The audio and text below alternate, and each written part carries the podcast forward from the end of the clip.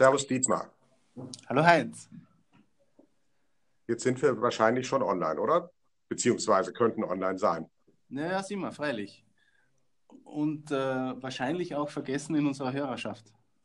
Das kann schon sein, aber wir werden daran arbeiten, dass sich das wieder ändert.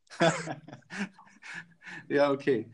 Äh, ja, also aus unterschiedlichsten Gründen haben wir es jetzt in den letzten Wochen nicht geschafft, ne? Ja, leider, leider. Wobei ich jetzt sagen kann, bei mir wird es, glaube ich, tatsächlich jetzt etwas besser.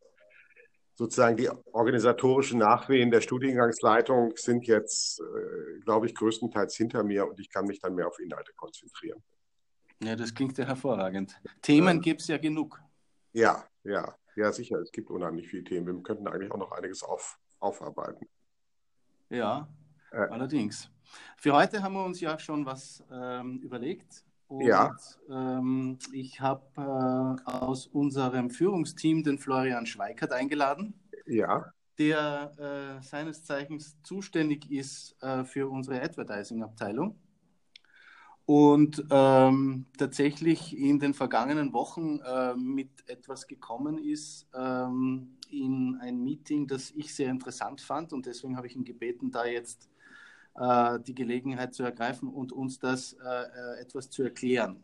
Und zwar geht es da aus meiner Sicht darum, oder was ich daran interessant fand, war die Tatsache, dass es da um Auswertungen bzw. um Bewertungen von äh, Inhalten geht, also von einer äh, umgesetzten Content-Strategie im Zusammenhang mit Bewerbung auf äh, Instagram. Also es geht nur um Instagram. Ja. Ähm, woraus sich Rückschlüsse bilden lassen auf einerseits ähm, die Qualität des Contents oder wie gut der Content tatsächlich auf die Zielgruppe passt und andererseits, ob der Content auch tatsächlich dazu führt, dass die Community wächst.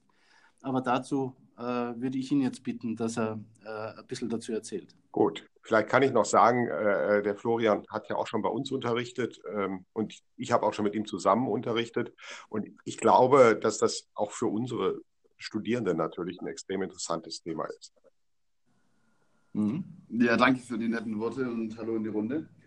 Ähm, ja, also ich, ich fange eigentlich direkt mal an, was wir da ausgearbeitet haben. Im Endeffekt, wenn man es mal grob umschreiben will, geht es um eine Quantifizierung von, von, von Content-Strategien, von, von ähm, Content allgemein. Auf Instagram, wie der Dittmar gerade schon gemeint hat. Und ähm, in der Bewerbung auf Instagram gibt es ähm, verschiedene, verschiedene Ziele. Das kennt man ja schon. Man kann quasi sich einen Follower, Followeraufbau äh, als Ziel setzen oder Engagement allgemein. Natürlich aber auch Reichweite und so weiter. Ähm, was wir gemacht haben, was wir bei vielen Kunden als Ziel haben, ist der Followeraufbau.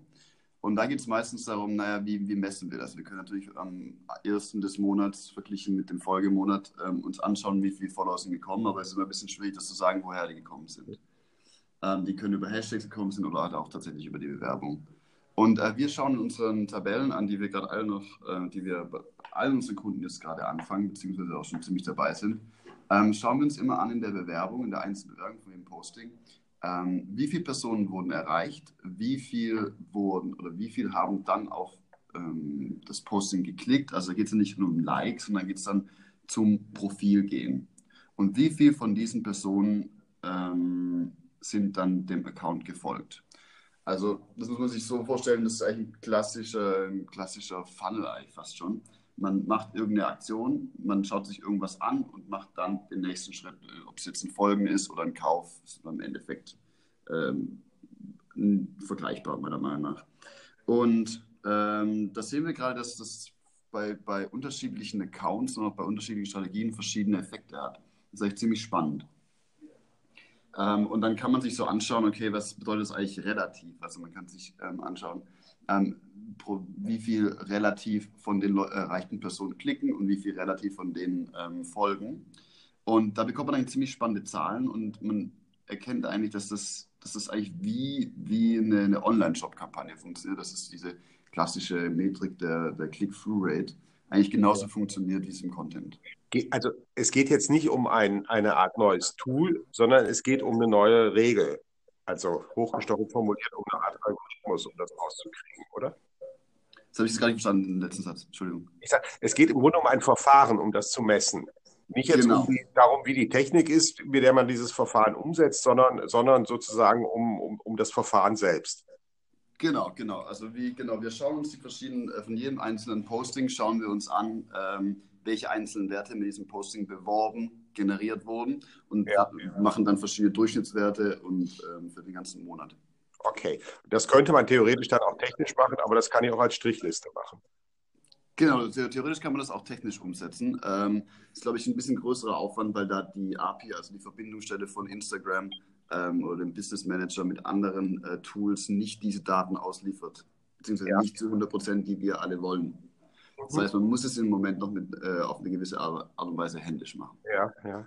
Aber was ich daran ja so besonders spannend fand, ist, weil für uns ist es ja ganz wichtig, dass wir Rückmeldung bekommen aus den Zahlen, ob wir da jetzt inhaltlich überhaupt am richtigen Weg sind. Ja. Und was mich da halt wirklich äh, äh, interessiert hat, war, dass der Flo gemeint hat, man sieht daraus halt, ob wir Content machen, der die, die Zielgruppe, die wir da ansprechen, entsprechend interessiert. Ja. Ähm, dass wir das nicht nur vermuten, sondern tatsächlich messen anhand der Interaktion ja. und ob das die so weit interessiert, dass sie dem, dem Account auch folgen. Kön äh, könnt ihr mal ein paar Beispiele nennen?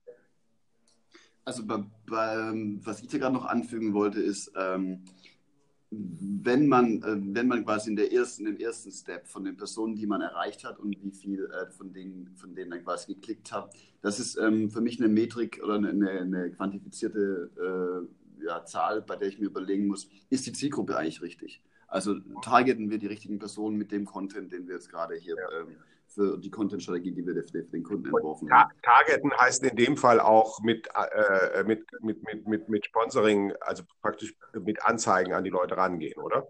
Genau, genau, primär das, ja. Was du ja im Grunde immer machen musst, wenn du neue Zielgruppen erschließen ja. möchtest. Genau, und dann, ähm, wenn man sich dann anschaut, ist das Targeting gut, also kann man, verschieden, man kann ja mit verschiedenen Audiences arbeiten oder auch mit Interessenstargeting, demografischem Targeting, das kommt immer drauf an. Ähm, wenn man dann aber sieht beispielsweise, dass die Zielgruppe ähm, eigentlich ziemlich klar ist. Man könnte da jetzt ähm, sagen, ja, die Zielgruppe ist ähm, in der Steiermark beispielsweise, ist in einem gewissen Alterskreis von 30 bis 45. Ähm, und wenn wir die erreichen, alle, die aber nicht klicken, dann müssen wir ähm, bei der Content-Strategie überlegen. Ja. Gleichzeitig gibt es dann, wenn Personen, viele Personen dann auf die Anzeigen, Instagram-Content-Anzeigen ja. auf den Content klicken, dann auf den Feed kommen und dann nicht folgen, dann müssen wir uns die Frage stellen, ist der Feed in Ordnung? Ich muss jetzt was sagen, also sozusagen als Disclaimer. Wenn wir hier Content-Strategie sagen, nehmen wir das anders. Also wir würden das jetzt eher als Taktik bezeichnen und sagen, die Content-Strategie ist unser Content-Aufbau, aus dem wir dann sowas im Einzelfall ableiten können. Aber das ist nur terminologisch. Das ja, ja, das haben wir ja immer wieder, Heinz. Ja, ja. also, aber ich verstehe, aber wie ihr das verwendet, ist natürlich, wie viele das verwenden, das ist jetzt nicht illegitim. Ich wollte nur sagen, wir meinen damit ein bisschen was anderes. Aber es ist klar, was du meinst. Ja, wobei jetzt vielleicht das noch erklärungsbedürftig ist, weil das nicht jeder und sofort versteht, der Unterschied zwischen dem, ob die Content-Linien, die wir in der Zielgruppe verwenden, äh, passen, ja. äh, zum Unterschied zum, ob der Feed passt. Ja. Kannst du das vielleicht noch einmal ein bisschen konkretisieren?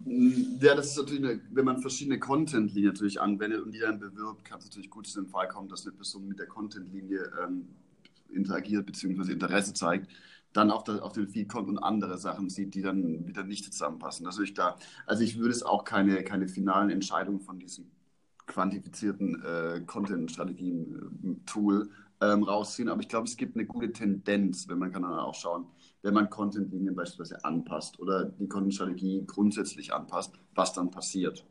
Aber äh, vielleicht wäre es wirklich gut, wenn ihr mal ein Beispiel nennt, wo man das dran, dran sehen kann. Also ein Kundenbeispiel Beispiel, oder was meinst du mit Beispiel? Also willst du ja, Zahlen, einfach, wo, wo, ich das sehe. Also wo, äh, wo, führt, wo führt sozusagen der richtige Inhalt zu, zu Abonnements, also da, dazu, dass man followt, ähm, und wo muss ich ihn modifizieren?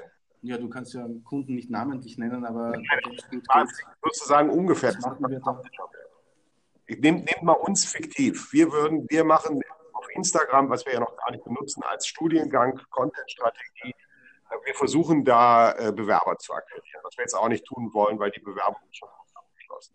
Aber wie könnte das aussehen, richtig und falsch zum Beispiel? Ähm, das wäre, also da muss man natürlich, glaube ich, Gedanken machen über äh, verschiedene Content-Linien und Strategien. Ähm, in, in, der, in der die Bewerbung ist immer so eine Sache. Also die Bewerbung kann eigentlich immer ziemlich viel rausreißen. Ähm, die Zielgruppe aber beispielsweise jetzt in deinem Beispiel ist, ist ziemlich, ziemlich, ziemlich fest. Also wir können da nicht weiter rausgehen. Wir können da auch dem äh, Algorithmus jetzt nicht so viel Spielraum lassen, weil wir wollen ja Bewerbungen. Wir haben ein klassisches Ziel, ist meistens eine ziemlich klare Zielgruppe und eine ziemlich klare Altersgruppe, die wir damit ansprechen wollen. Und dann natürlich dann, dann schränken wir uns damit schon wieder ein bisschen ein. Ja, aber jetzt sag mal so, ich mache, wir, wir, nehmen Inhalt und wir nehmen Fotos von, von Exkursionen und Lehrveranstaltungen, die wir haben. Ja. Und wir denken, das sind, das sieht man, wie hübsch unsere Lehrenden und Studierenden aussehen und wie glücklich sie sind, wenn sie, wenn sie hier studieren. Und damit wir targeten jetzt Leute, die berufstätig sind, ungefähr in diesem Bereich sind, äh, studieren und ja, aus irgendwelchen anderen Kriterien haben. Und was können wir jetzt feststellen mit, sozusagen mit deinem Verfahren? Also wir könnten natürlich wir könnten feststellen, in, inwieweit ähm, die Zielgruppe, die wir uns jetzt ausgesucht haben, äh, mit dem Content, den wir präsentieren, quantifiziert interagiert. Also wir können uns anschauen, ja.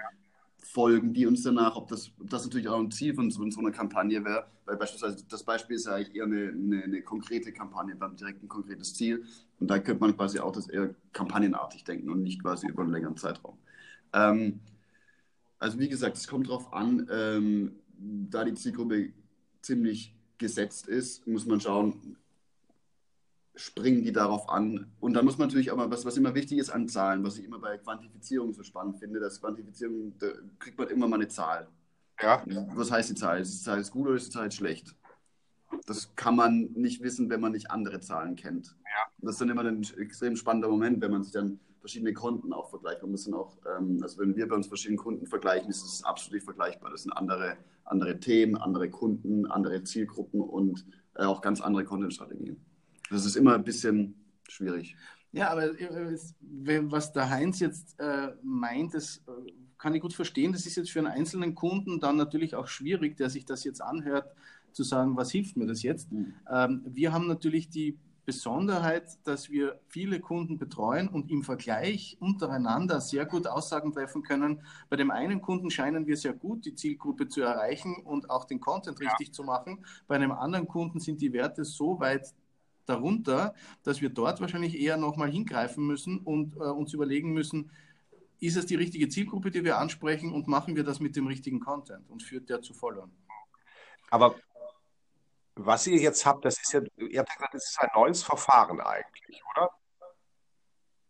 Ja, es ist eine neue Quantifizierung, weil das die normalen Tools nicht zur Verfügung stellen. Das war händisch ausgewertet. Kannst du doch mal genau sagen, worin jetzt diese Quantifizierung besteht? Die Quantifizierung liegt darin, dass wir, dass wir ähm, uns relativ anschauen, wie viele Personen im ersten Schritt ähm, erreicht wurden, wie viel davon auf die spezielle Aktion, das kann man, das kann man auch verschieden definieren, ähm, durchgeführt haben und dann im zweiten Schritt auf dem Feed gefolgt sind. Das kann man äh, normalerweise, wenn man jetzt beispielsweise, was ähm, eine klassische An, äh, Strategie auf Instagram ist, ist, dass man ähm, sich anschaut oder auf Engagement optimiert. Man ja. will quasi viel Likes und Kommentare unter seine Postings und dann schaut man sich an, wie viel das ist. Man sieht aber nicht, wie viel von denen jetzt gefolgt sind. Also es geht nicht Abon Abonnements im Grunde oder die Abonnentenzahlen. Die sieht man nicht, genau.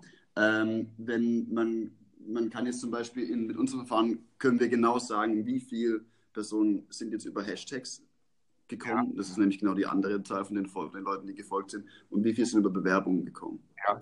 Und dann kann man dann natürlich auch sich überlegen, naja, ähm, wie viel, wenn man es mal ganz runterbricht, wenn man ein gewisses Medienbudget X hat und man gewisse Follower X bekommt, dann kann man sagen, okay, wir bezahlen so und so viel für einen Follower. Ist uns das wert? Ja. Oder wollen wir eigentlich dann doch lieber wieder auf Engagement zurückgehen? Also es gibt verschiedene Möglichkeiten, wie man das dann weiter interpretieren ja. kann.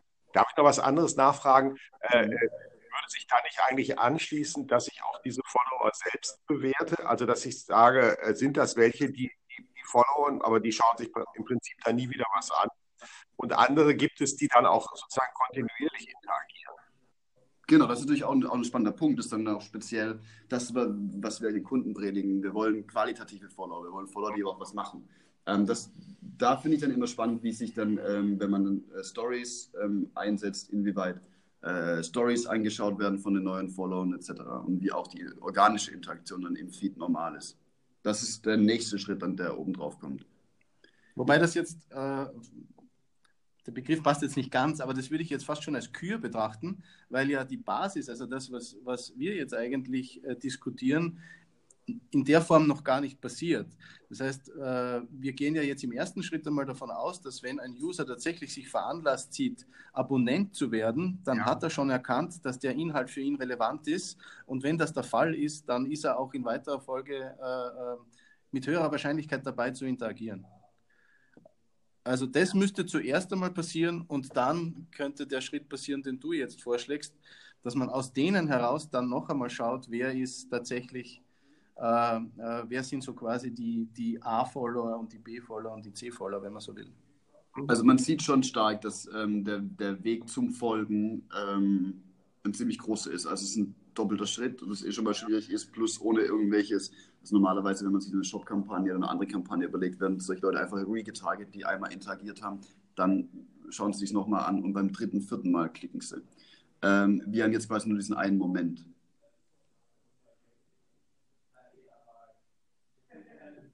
Und äh, sind euch jetzt von anderen Plattformen, ist, ist euch das da bekannt, wo, ich so, wo solche Auswertungen schon drin sind?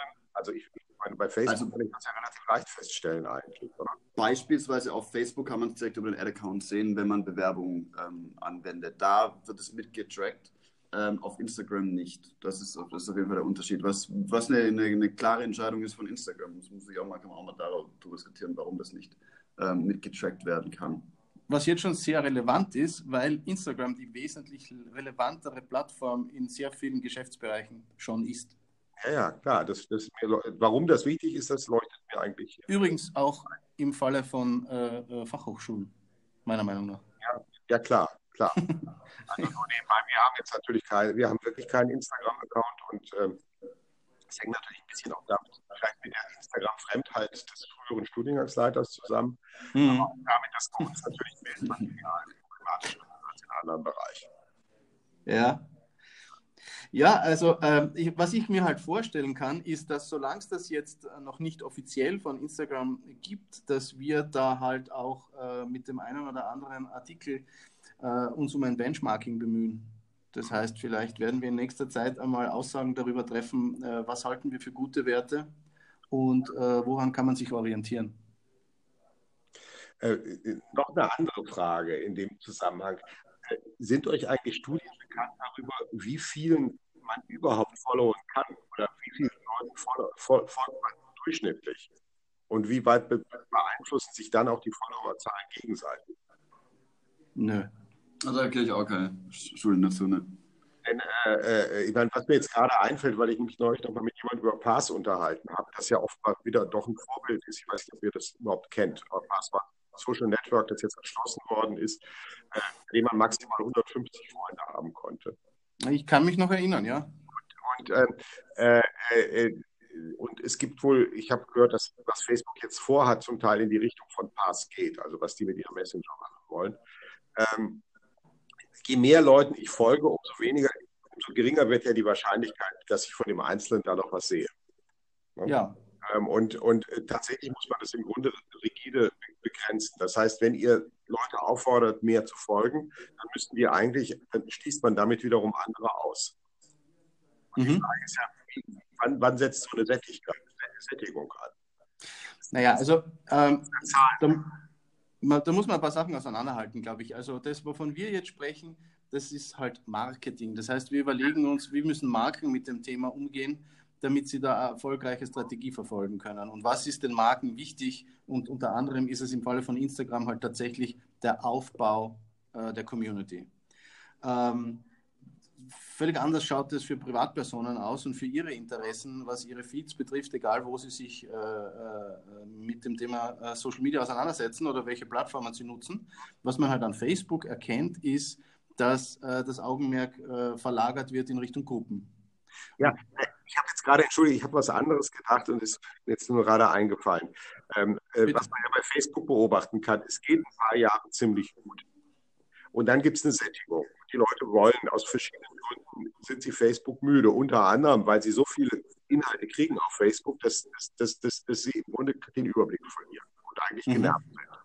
Und äh, dann dann geht man zu Instagram. Bei Instagram folgt man, folgt man der Zeit auch sehr interessiert auf Marken. Aber irgendwann hat man auch da vermutlich so viel, dass einem das nervt. Und man eigentlich die Relevanten gar nicht mehr kriegt. Und dann wechselt man möglicherweise einfach deswegen schon zu einer anderen Plattform. Das aber, aber das wird ja auch direkt quasi durch die Verbesserungen dieser, also diese klassische Stichwort der algorithmischen Empfehlungssysteme wieder versucht umzukehren. Also ich glaube, dass da, dass man da, dass man ähm, klar, glaube ich, schon eine gewisse Sättigung bekommen kann, aber das, glaube ich, hängt daran auch davon stark ab, wie der Algorithmus definiert ist. Und dann wird es für Unternehmen natürlich schwieriger, quasi mit, dann müssen sie mit, der, mit dem richtigen Content oder mit dem richtigen Posting quasi gut gerankt werden. je äh, sozusagen, je besser die Plattform zuerst funktioniert, also jetzt aus der Sicht des, der Unternehmen auch, also je erfolgreicher sie ist marketingmäßig, äh, umso, umso, schnell, umso schneller ist dann der Sättigungspunkt erreicht, wo es eigentlich schwer ist, für Neue da wieder reinzukommen und wo eigentlich sozusagen der Nutzen der Plattform den einzelnen Marketingtreibenden dann sinkt. Ja, das würde ich jetzt äh, doch noch ein bisschen relativieren wollen, weil ich glaube, da gibt es auch andere äh, Tendenzen also grundsätzlich äh, ist, ist da sicher was dran, was du sagst. Aber ich glaube, äh, äh, und außerdem ist es so, dass der Algorithmus jetzt im Falle von Facebook ganz offensichtlich das wirklich nicht geschafft hat, ähm, es ist so weit äh, zu beeinflussen, dass User sich weiterhin so angezogen fühlen von der Plattform, dass sie sie weiter nutzen. Da kommt dazu, dass halt parallel dazu Instagram so interessant wurde äh, und so gehypt wurde, dass äh, der Schritt dorthin halt nur ein sehr kurzer war. Aber tatsächlich, was ich jetzt sehe, ist nicht nur, dass da jetzt wieder die nächste Plattform kommen muss, wo sich alle hinwenden. Ähm, wobei man jetzt nicht vergessen darf, dass da ja immer neue Generationen dazukommen und neue Generationen andere Plattformen anziehender finden, sondern dass sich auch die Plattform selber jetzt meiner Meinung nach ausprägt in eine gewisse Richtung. Und bei Instagram, glaube ich, hat es halt das große Potenzial, die nächste Shop-Plattform zu werden. Ja. Und, und, und das heißt, dass dass das, was da jetzt an Influencer-Marketing betrieben wird, also an, an äh, äh, Beziehungswert, der da generiert wird zu Usern äh, und Marken, die sich da jetzt mittlerweile etabliert haben auf Instagram und so wie Instagram jetzt daran arbeitet, dass diese Marken und diese Influencer ihre Produkte, die sie dort zeigen, auch direkt über Instagram verkaufen können, glaube ich, dass da halt schon ein unmittelbarer Nutzen erkannt wurde für eine große Zahl an Followern weltweit, die das in Zukunft einfach als sehr einfache Möglichkeit nutzen werden, um die Produkte, denen sie sowieso schon ewig folgen, bei den Influencern tatsächlich zu bestellen, die sie lieben. Übrigens parallel, ich habe das gestern gerade gelesen, gibt es etwas ganz Ähnliches bei, äh, bei Pinterest. Ja, ja, genau. Mein Pinterest versucht das schon länger. Das ging ja dort ein, ein wenig hin und her ja. mit dem Shop-Button. Ähm, äh, aus meiner Sicht hat da jetzt halt äh, Instagram die Nase vorn. Das, das kann schon sein, aber die Entwicklung ist eigentlich dieselbe und Pinterest hat auch 200 Millionen User inzwischen, was ich gestern gelesen habe. Ne? Also aus Advertising-Sicht ist genau Pinterest das Glitzergleiche. Man hat gemerkt, dass im letzten halben Jahr die ihre komplette Infrastruktur aufgebaut haben. Ähm, die haben ihr Tracking ähm, ähm, aufgebaut. Man kann jetzt fast genauso viel tracken wie mit äh, irgendwelchen Tracking-Maßnahmen, ähm, also dem Pixel von Facebook und Instagram. Und man sieht schon, dass die genau nachziehen. Also die Plattform ist, die Advertising-Plattform ist ziemlich ähnlich aufgebaut, also eigentlich fast schon identisch. Es gibt auch diese, es gibt auch Lookalike Audience, die ist, glaube ich, auf Pinterest anders heißen, mir fällt der Begriff nicht ein. Aber man macht, man macht ungefähr das Gleiche, was Facebook und Instagram gemacht hat. In den letzten sechs Monaten ziemlich, ziemlich stark. Aber es betrifft halt wieder ein anderes Publikum, das anders mit der Plattform umgeht, glaube ich. Und so ja, ja. selektiert sich das etwas auseinander oder segmentiert sich das etwas auseinander. Oder nimm LinkedIn. In, entwickelt sich in ähnlicher Weise, aber in einem ganz anderen Themenumfeld. Und so prägen sich da, glaube ich, langsam Plattformen heraus, die man, äh, die man nutzt für unterschiedliche äh, Ziele so die große Massenplattform, die Facebook einmal war, die sehe ich jetzt gar nicht wieder kommen. Äh, ja, weil sich das vielleicht dann irgendwann aufhebt. Also dadurch, dass es zu viel ist, wird es dann einfach irrelevant und uninteressant.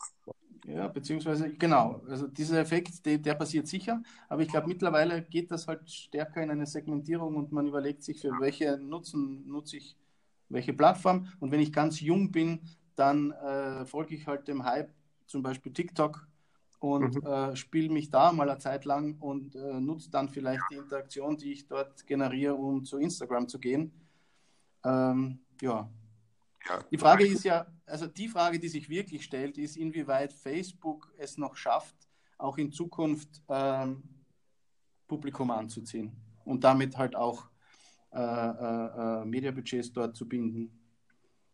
Das ist noch nicht ganz durch, finde ich, weil das hat ja Mark Zuckerberg erst vor Wochen äh, äh, präsentiert, wie er sich da die weitere Strategie vorstellt. Außerdem wirken da ja sehr stark noch die, die Beschädigungen nach, die aufgrund dieses Datenskandals äh, passiert sind. Also das ist noch, das steht wirklich noch in den Sternen, auch ob dieser Schritt hin zu den Gruppen äh, wirklich von den Usern so nachvollzogen wird, wie das, wie das von, ihnen, von ihm vorgesehen ist. Das ist ein, ein ganz anderes Thema und das müssen wir sicher auch noch öfter besprechen. Und Florian, vielleicht bist du dann auch noch mal dabei, wie, wie, wie, wie das da aussieht. Also ich, ich muss sagen, ich habe die Entwicklung jetzt in letzter Zeit auch nicht mehr so mitbekommen und ich sehe sie natürlich generell wahrscheinlich etwas skeptischer als ihr. Hm. Die Gruppen meinst du? Naja, überhaupt die Entwicklung von Facebook und die Entwicklung dieses, Ach so, ja. Datenauswertung. Ja, ja. Das, ist mir, das ist mir ja schon bekannt. Nur eine, eine Anmerkung. Äh, wir waren ja in Berlin mit unserem Studiengang und wir hatten dann zum Schluss jemand aus China. Ähm, äh, äh, ich darf den Namen nicht sagen aus naheliegenden Gründen, aber äh, äh, äh wirklich aus jemand aus China mit, mit wirklich intimen Kenntnissen der ganzen Social Media Landschaft. Da ging es auch um TikTok beziehungsweise die chinesische Mutterfirma von TikTok, die ja ganz anders heißt und, und da die Chinesen das, das verwenden und damit natürlich laufend in ihrem ganzen Leben getrackt werden. Mhm. Aber das ist eine der großen, TikTok ist halt auch in China eine der kommenden Plattformen für ein ganz bestimmtes junges demografisches Segment. Mhm. Ja, ja, also das, äh, das ist auf jeden Fall einmal ein eigenes Thema, das wir uns für den Podcast vornehmen können. Äh, was wir jetzt ja auch noch gar nicht angesprochen haben, ist ähm, die andere große Plattform in China. Du, äh, äh, du meinst WeChat? Ja, genau. Ja, es gibt, es gibt mehrere. Es gibt, glaube ich, zwei große, zwei große äh, Anbieter, nämlich Tencent und Alibaba, die dann wiederum mehrere Unterplattformen haben. Mhm. Aber jetzt TikTok, glaube ich, TikTok ist, glaube ich, auch Tencent im Grunde. Ne? Ja, aber von WeChat ist halt vor allem dieses totale äh, Integrieren von unterschiedlichsten Funktionen bekannt ja. äh, und halt auch eine hohe Akzeptanz äh, in der Userschaft. Und das geht ja, ja schon seit Jahren so. Und in Wirklichkeit war ja Facebook eigentlich immer schon im Verdacht oder die letzten Jahre im Verdacht, dass sie das gerne äh, für den Rest der Welt imitieren würden. Du bist, du bist äh, was wir da gehört haben, in China praktisch überhaupt nicht überlebensfähig, wenn du nicht da drauf bist. Du kannst nichts machen, du kannst keine Aktie bestellen, du kannst, ja, ja. du kannst keine Reise buchen, äh, du kannst einfach überhaupt nicht mehr existieren, du kannst auch mit keinem kommunizieren, wenn du das nicht. Und äh, das ist wohl auch anders als hier. Und die Leute tun das permanent, müssen es auch aus verschiedenen Gründen, weil man auch, weil, weil sie auch auf Informationen angewiesen sind, die man so werden dadurch natürlich auch laufend beobachtet. Das ist doch eine, also in der Zeit war da auch ein Artikel neulich über diese Art der Social Media Nutzung. Naja, also klar, also da, du schaust halt jetzt gleich einmal auf die, die, die Schwierigkeiten, die das mit sich bringt und die sehe ich ja auch.